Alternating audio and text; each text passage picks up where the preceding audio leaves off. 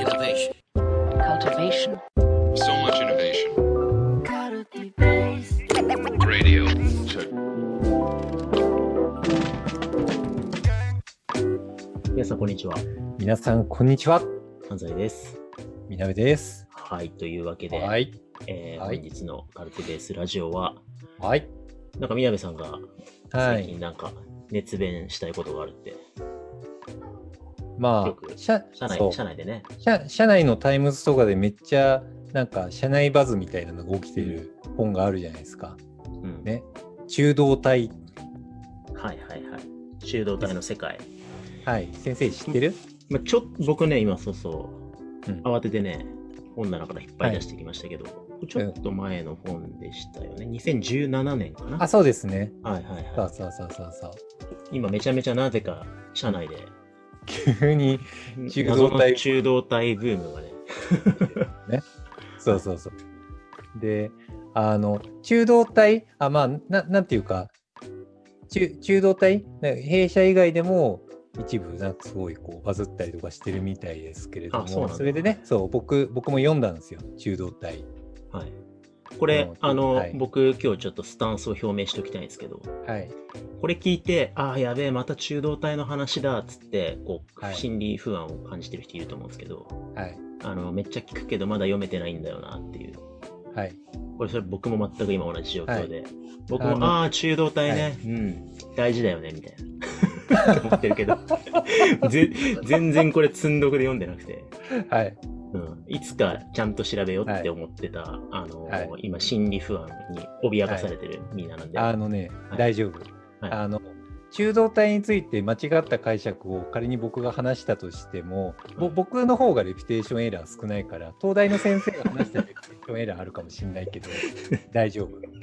レピュテーションリスクヘッジをする前提で公開ではい。喋っていくわけですね。そうです。はいあのね、だから中道体について初めて聞いたっていう方のために、サマリー解説すると、あの、能動体と受動体ってあるじゃないですか。ありますね。ねまあ文法でね。文法であるじゃないですか。文法であるんですよね。はいあの要は例えば、与えると与えられるとかね。うんされるとかね。そうそう、される、するとかなんかあるじゃないですか。それって何かをする側と何かをされる側っていう、その二項対立論の中で語られるじゃないですか。それが能動体と受動体なんですけど、うん実は古代の言語体系を遡っていくと、中動体っていうものがあるよねっていう、あったらしいんですよね。なるほど。そうそう、中間の中動体が能動体と受動体の間にあったっていうことなんですよね。あで言語文法の話なんですね。そう、言語文法こういう言葉の話使い方があったって話なんですね。そうそうそう、実際に言語体系でそういうものがあったっていう言語論的な話なんですよ。うん。で、それがなんですごいホットトピック的に取り扱われてるかっていうと、うんあの例えば僕が先先生に対して肩に「おい!」って突っ込んだりすることあったじゃないですか。コロナ前はもう左半時でしたはい。ね。はい、ありましたね。肩が痛い。肩が痛い。っておっしゃられてましたけど、はい。語弊があるけど今の言い。方だと。ででもなうんななんかハラスメントの話をしてる気がしてきたな。よよくない。気がするい。えあのパーンって叩い。て痛い。ってなるのって、はい。それってあの安西さんにそこにウィルとかなんていうかあったわけでもないし自動的であるわけでもないじゃないですか。それって条件反射的な話だしあの、うんお腹が減ったなっていうのもお腹がお腹が減りたくて減ってるわけでもないしうん受け身的にそれを享受しているってわけでもないじゃないですか。そうですねでした。時に、そうそう、その人の意思はないのにそうなってはいる、自動的でも能動体でもないっていうものを中動体って言うらしいんですよね。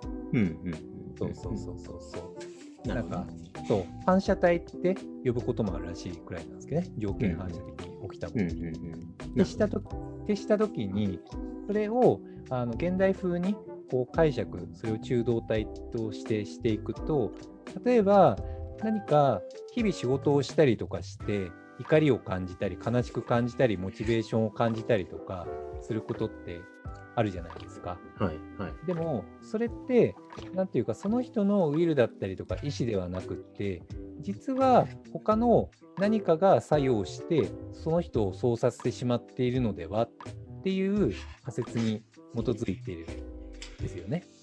なるほどね。はいはい。はいはい。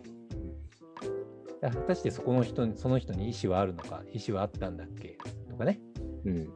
うん。まあ、つまり、はいの能動受動っていう二元論で捉えると、それって人が、えーすごい意思を持って何かをするか、意思を持たずに何かをされるかっていう解釈で分けようとしちゃってるけど、うん、その間にいろんな実は現象があるんじゃないかっていうことですね。そうそうそうそう。例えば、その中道体みたいなのがない能動体、受動体のロジロジックだけでコミュニケーションすると、うん例えば、安西さんがすごいこのラジオの最中に元あ元気がなかったをするじゃないですか。うんうん元気がなくって、本当はお腹が空いてたりとか眠かったりとかして、安西さんのなんか別にせいではないけれども、僕が、あ、めっちゃ安西さんラジオに対して受動的だわって。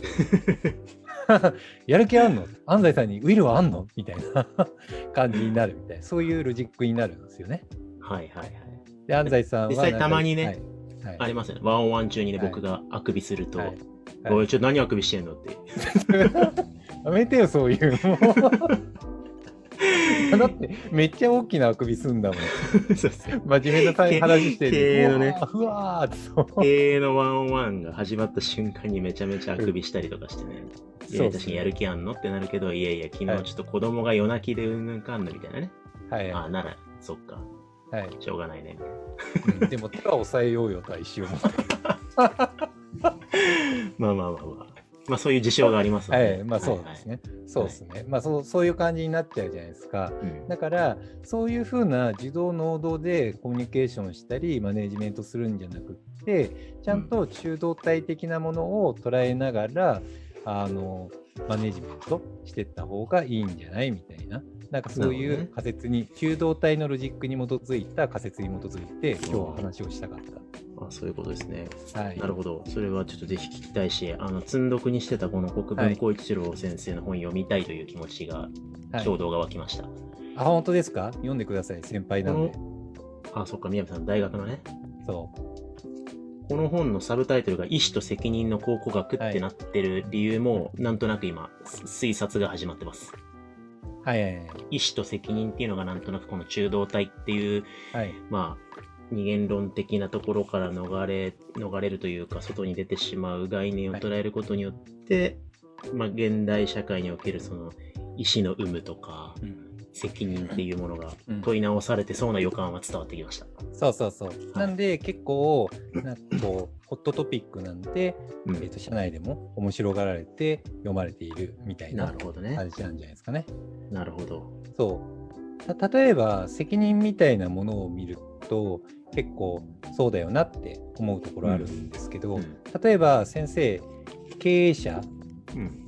経営者であるってしたときに、そこに責任って乗っかってくるものだとは思うじゃないですか。はい責任を自分が感じると思うんですよね。でもその責任って、安西さんが自分から超ウィルを持って、経営者としてのプレッシャーめっちゃいいわみたいな感じに、能動的に背負ってるものなのかってすると、なんかそうではないって言ったら語弊あるかもしれないけれども、でもどっちかっていうと、経営者になった時に、周りだったり社会の経営者に求めるものとか、うんあのメンバーからの期待とかそういうものによって自然発生的に生まれる責任みたいなうんなんかものがあって中道体的にその責任を受け入れうん取り組んでいるみたいな確かに確かね。でした時にそこに本当に責任ってあるんだっけってことになるんですよね。に。なるほどね。うん。なるほど。はいはいはい。わかりやすい。わかりやすいですか？はい。そうそうそう。だから、この間責任論みたいな話もしたんだけど、ある種マネージャーってそこのある種虚構ともいえる責任みたいに自然発生的に出てくるものに寄り添いながら付き合いつつやっていく職業だと思うんですよね。確かにね。うん。そうそうそう。そう捉えるとその方面白いんですよ。まあ、確かにこう普段、まあ、経営者としてもそうだし、まあ多分マネージャーとかもそうだと思うんですけど、こうまあ、主体的に発している言葉のようなつもりでも、それが、なんだろうな。まあ、うんマネージャーとしてあるべきっていういろんな感覚の総合の中で多分いろんな発言がはいはい。なされてるっていて、はいでそうした時に、まあ、経営者っていう役割とかポジションであるべきっていうことをいろいろ考えた結果自発的に発せられたメッセージみたいなのは果たして能動的なのかどうかとかっていろいろま考えたくなる疑問は今湧いてますね。ですよね。うんなんで、でも結果的になんかこう、中道体的に能動体って言うともうなんだかよく分かんなくなってくるんですけど、うんあのね、責任みたいなのが発生、自然発生的にしちゃって安西さんに乗っかったとするじゃないですか。でも、あの周りの人から自然発生的に出てくる経営者とかマネージャーとかに寄せられる期待って、やっぱりマネージャーとか経営者って自分の中から湧き起こる気持ちで楽しく自ウィル能動的に物事を考え進める人であってほしい。で責任が自然発生的に生まれると思うんですよね。うんうんしある種マネージャーって自分主語で話すことが大切ってした時にうんある種そこにウィルがあるかさておきでもそれをなんかこう自然発生的にするものみたいなのを受け取りながらある種それを能動的にやる必要があるみたいなロジックになってくるんですよね。うんうんうんうんなるほどね。そうそうそう。だから結構マネージャーとか経営者で、あの、最初成り立ての時って、俺の能動的にやりたいことってなんだっけみたいな感じで悩むことってあるんですよね。確かにね。そう、自然発生的に責任が周りから乗っかっちゃった時に、なんかそこにプレッシャーに負けてしまったりして、うん俺のやりたいことってなんだっけみたいな、うんその能動と受動の間にめっちゃ苦しんじゃうことってあるんですよね。うん。うん。うんまあでもわかるかもしれない。でもある時、そういうのも全部中道的なものををのり飲み込んでそこに対して自然に受け入れて享受できるようになった瞬間にうまく立ち振る舞えるようになってなんかうまくマネージメントできる瞬間みたいなのが湧いてくるんだよなって。思って共感みたいな感じでしたね。あなるほどですね。はいはい、じゃあマネージャーとしての、こう、なんだろうな、責任との折り合いのつけ方っていうか、まあ、スタンスを、えー、ちゃんと自分で腹落ちするために、うん能動受動のパラダイムから抜け出して、この中道体的理解をすることが大事ってことに位置づけてるんですよね。そうそうそうそう。なるほど、なるほど。あだから、そっか、うんあ。